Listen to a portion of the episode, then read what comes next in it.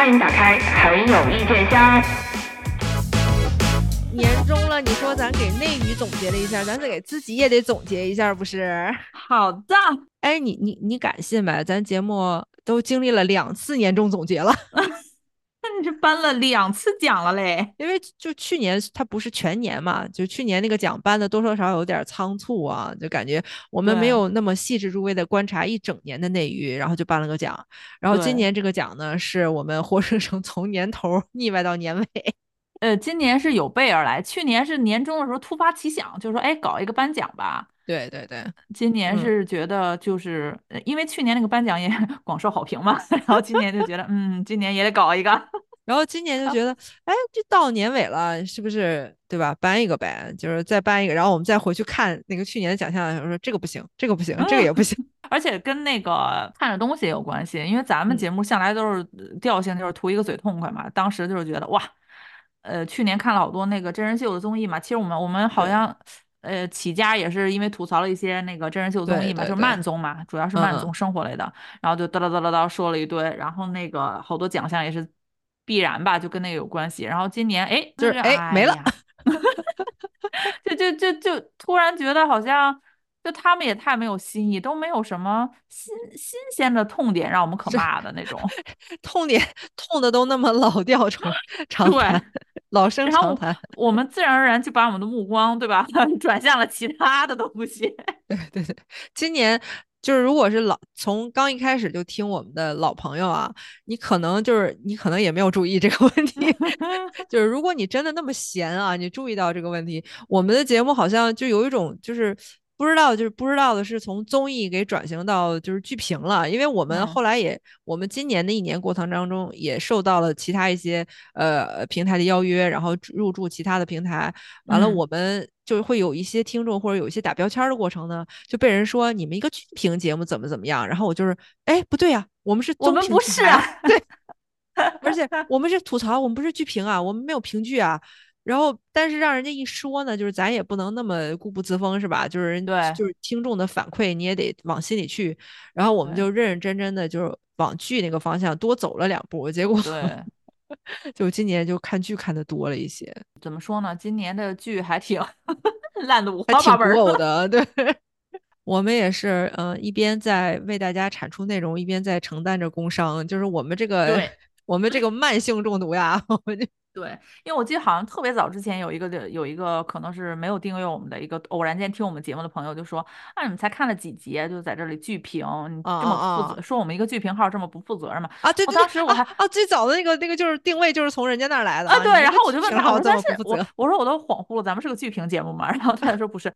但是就是因为这条评论吧是比较早收到了一个相对于负面的一个评论吧，然后就耿耿于怀，你知道吗？然后导致我们经常耿耿于怀负评，对对对对，我觉得就是因为小心眼儿，就是以前吧，呃，以前你可能看个剧，像我的这种惯性，就是我我所有剧可能都打开看一眼啊，然后可能大概。看个六七集，就是七八集左右吧。然后我要是看不下去了，我就会跟他一直吐槽、吐槽、吐槽。然后我们就开始出节目嘛。嗯。然后呢，后来呢，就是自打这有这些言论评论之后吧，我就开始关注，那我是不是对吧？后来我现在就是已经延延展了，我没有剧是看八集吐槽。如果你去听我们吐槽那些剧或者什么，我都是在我到八集，我觉得哇，这个剧真的挺烂的。但是为了负责任。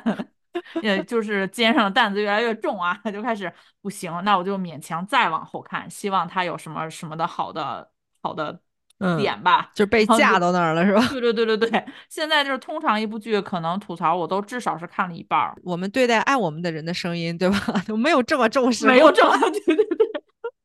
其实今年我们我跟茉莉，我们俩在节目策划和这个吐槽的过程当中，都默默的发生了很多变化。对，就是他是就是为了对内容负责，为了对观众负责，就是看的集数更多了。然后，然后我是内容方面，对我是为了对观众负责，我的我的扩展的层面更宽更宽了。对，我是纵向，他是横向。对，我们就把这个维度给大家都照顾到了啊，就是对对对。就是就是这个经纬这块儿哈，就是咱们不不输别人。从此以后，你要说我们不深入，我们跟你急；你要说我们不广泛，我们也跟你急。对，这个加更呢，就是我们刚录完那个年终盘点这一期嘛，就俩人属于就是眼睛都快闭起来了，但是 必须要给我们自己节目，对，必须要给我们自己节目也做一个年终团建总结。对，我们都给了，对吧？给今今年内娱颁了那么多奖，我们自己就不能值得一个奖吗？没错，自己我们也得颁一个奖，对吧？虽然我我们自己给自己颁奖这件事情，就是得奖人我们是谁我们也知道，然后 就俩人啊，就俩人，而且一人一个奖，端水有奖。而且朋友们，我们我们俩在策划今年奖项的时候，有一个最大的感触，就是我们忽然明白了。我们内娱的那些个奖项，端水的奖项，他们都是怎么策划的？对对对，就是真的是量身定做，真的先画靶后射箭，我们玩的好溜啊！奖杯上已经刻了你的名字了，我就为了你，对吧？写这么一个奖项，没错。我们秉持着同样的精神，来到了我们自己团建奖项啊。首先，我要颁一个奖项——最具神农精神奖，他。为了劲爆的节目选题，起早贪黑的混迹于热搜话题和吃瓜爆料中。他为了新鲜的听众体验，忍辱负重的观看一集又一集的古偶言情、职场言情、穿越言情、探案言情。他为了可信的吐槽深度，麻木不仁的翻看了一部又一部网文小说，承受着青年知识分子无法承受之痛。他为了节目奉献了时间、精力和心血，赔上了萌宠爱人与睡眠。他不怕剧情烂呐，只怕烂的不够有新意。对，他不怕吃瓜累呀，只怕吃的不够详细。他用神农尝百草的精，嗯，等会儿，他用神农尝百草的精神，承受了无法想象的内娱之苦。哪有什么岁月静好，只有为了吐槽内娱负重前行的人。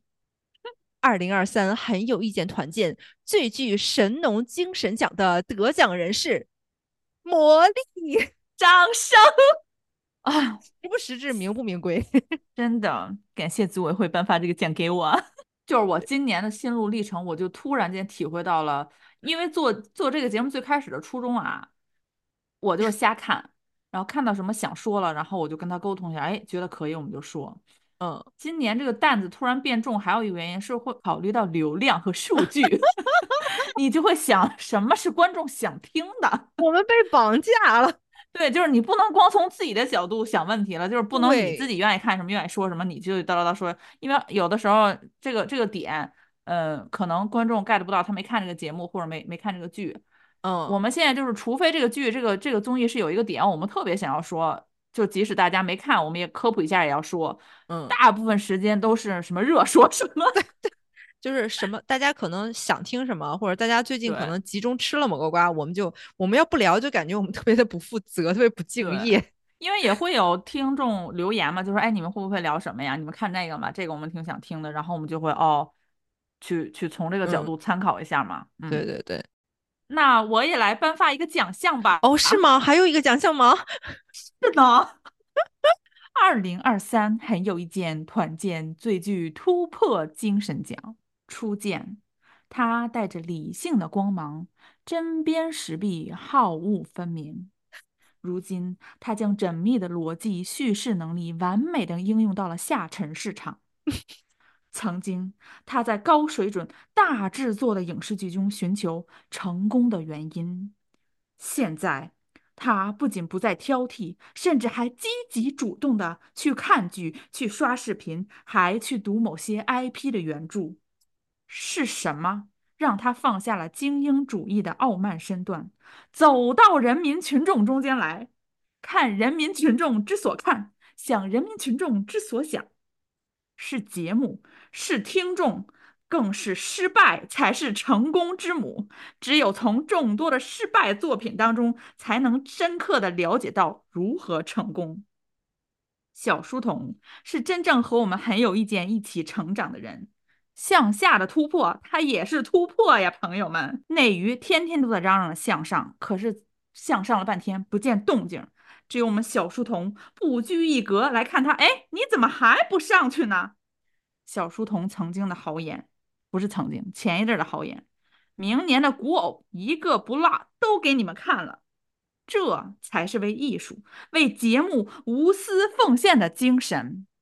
二零二三很有一件团建最具突破精神奖小书童，我真的哇，我真的有一种台下坐着上万人的感觉。我写这段的时候，我突然深刻的就是理会到前一段路振振有词，你说做播客的都是 over educated loser，生生的把一个就是本来意义很平凡的一件事情就拔高了，你知道吗？对，拔出了一种生命不可承受之重。就这两段颁奖词儿，你说你你你拿到这个市面上去，你你觉得他们猜得出来咱是干嘛的吗？我是眼睁睁把他拉下了神坛。我们去年刚开始做节目的时候，我清晰的记得，当时我还就是在筛剧的时候，我跟魔力就是说了那么一嘴，我说：“哎呀，我说咱俩这分工还挺明确哈，就是 你看那些乱七八糟的剧，然后我看什么探案啊。”就是正剧，我我是特别爱看正剧的，就比如说主旋律啦，或者说一些就是历史剧，就那种大剧大部头正剧，我特爱看那种剧。我说你看咱俩这分工还真是挺哎互互补的哈，就是你看乱七八糟，然后我看那个严肃正剧。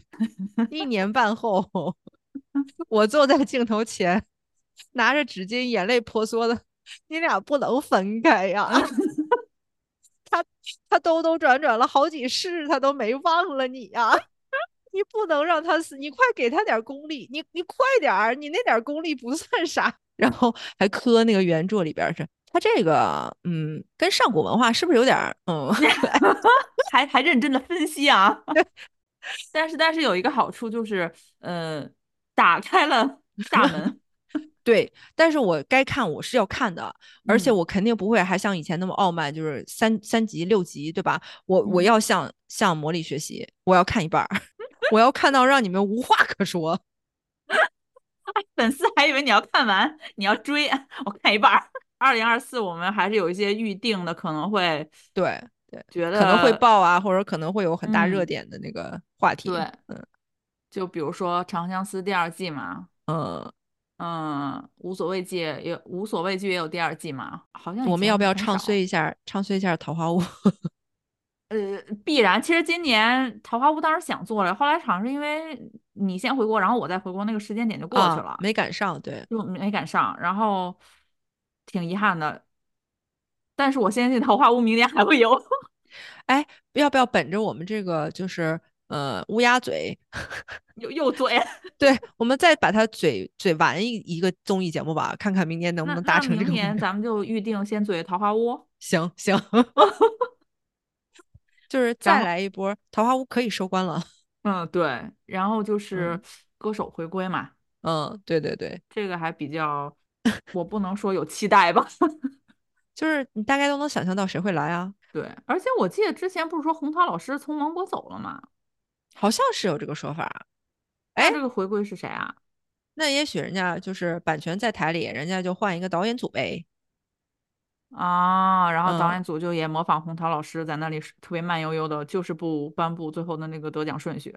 哎，不如我们 不如我们预测一下是谁出镜来模仿红桃老师？还可以，不会是小黄帽衫小黄帽衫？哎，这个节目特别适合小黄帽衫出来。接下来我们要公布的是本期 UV 表现 第十三名，而且明年好多就是那种大热 IP 改编。呃，网文改编，呃，漫画改编，呃，古偶什么的，就特别多，特别多。总之，明年应该是又是精彩多多，但是不知道会不会跌宕起伏的一年。对对对对，就是总之呢，我觉得今年我们也看内娱看出来一个就是规律，然后总结了一个教训，就是作为年终的一条忠告，忠告给我们内娱的这些艺人们，男艺人也好，女艺人也好，我们自己的哥哥姐姐，还有别人家的哥哥姐姐，对吧？咱们都提醒大家注意啊，就是啊，保证睡眠，但是选好睡觉的地儿啊，多花时间提高咱们自己的演技。然后咱呃该交的税交啊，少花钱买热搜，买热搜，对对，钱花在正地方。对对对对对，因为你你出事儿了，你折了没事儿，你影响太多人 了。哎，不知道为什么说完这句话，有一种预感，就是那个明年年初可能又会有期集体塌房或者什么热搜的这种。哎，我们节目就是我们不不唱衰娱乐圈的各位哥哥姐姐，但是我们就是希望说，咱们一年就聊一次一一一期塌房就行了。对对对对，别 别多了，我们也嗯，我们也嫌丧气。对，希望明年我们也有一些。呃，对吧？大热的作品又质量还不错的，不是说质量一定要特别完美啊，但是矬子里爬将军，我们也能稍微聊一聊的。订阅很有意见，关注小某书很有意见官方账号和主播个人号，享受听友专属福利，就是可以全方位的跟我们说哪个剧不看就会打脸。